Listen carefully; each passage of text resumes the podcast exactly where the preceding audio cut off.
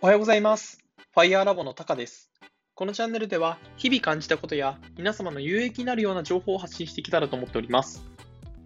本日お話ししたいことは、あなたの行動、テンプレート化できてますか？というところです。皆さんは、普段の自分自身の、まあ、仕事、業務や副業といったところで、自分の行動をテンプレート化できてますでしょうか？自分はですね、えっと、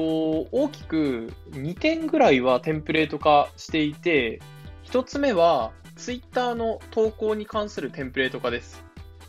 で、これは、あの、例えば毎朝するおはようございますのツイートですとか、こんばんはのツイートですとかっていうのは、ある程度型を決めてやっています。で、この型を決めてやることによって何がいいかというと、あの、いちいち、あの、また同じような文章を打たなくていいというところと、まあ、これをベースにしていけばいいんだなっていうところで、考える時間を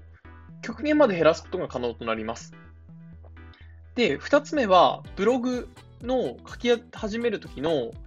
なんていうんですかね、流れをテンプレート化しております。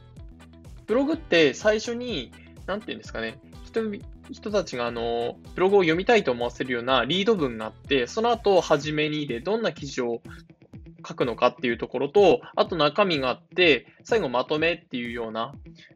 まあ、すごく一般的な流れなんですけど、こちらもそれぞれ、あの、見出しとかもテンプレート化していくことによって、数クリックで、まあ、ある程度、あのまとまった記事が書けるような状態にしております。で、普段の業務でも、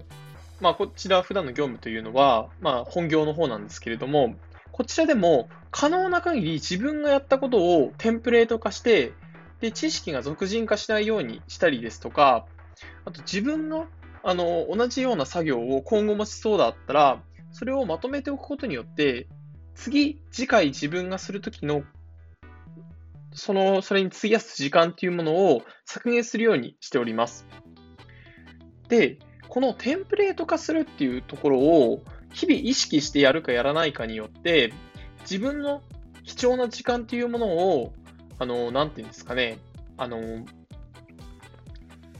ただただ費やすのか、それとも無駄なところをはしょって、でより大事なことに時間を費やすことができるのかで、大きく変わってくると思います。要は、意識の問題だと思うんですけれども、このテンプレート化することで、このテンプレート化することによる一番のメリットはその時間を削減して自分が本当にやりたいことをやるというところですので、そこに集中していけるようにしていくことが大事だと思っております。皆さんが普段やっている家事や業務の中でテンプレート化したりですとか、これ毎回同じような作業をしてるんだけどなっていうところあったら、ぜひ取り組んでいただけたら、あのすごく嬉しいです。それでは本日はテンプレート化することの大切さについてお話しさせていただきました。ご清聴していただいてありがとうございます。ではまた。